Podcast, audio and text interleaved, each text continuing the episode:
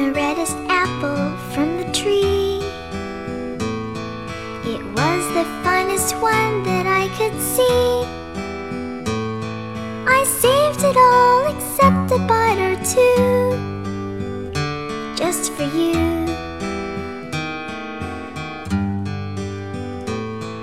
I carried home the groceries from the store.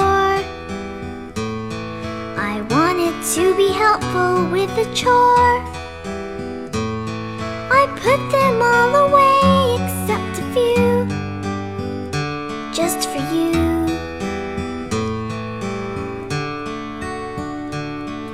Someday I'll be grown up too, and if I can, I'll grow up just like you.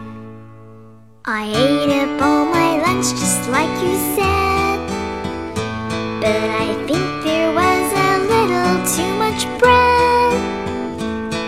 and so I left the crust when I was through, just for you.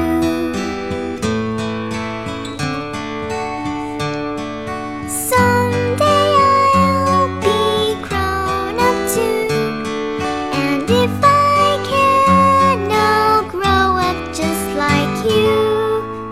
Just one more thing before I go to bed,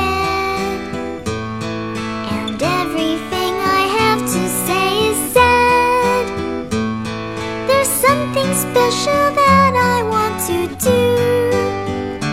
Here's a kiss just for you.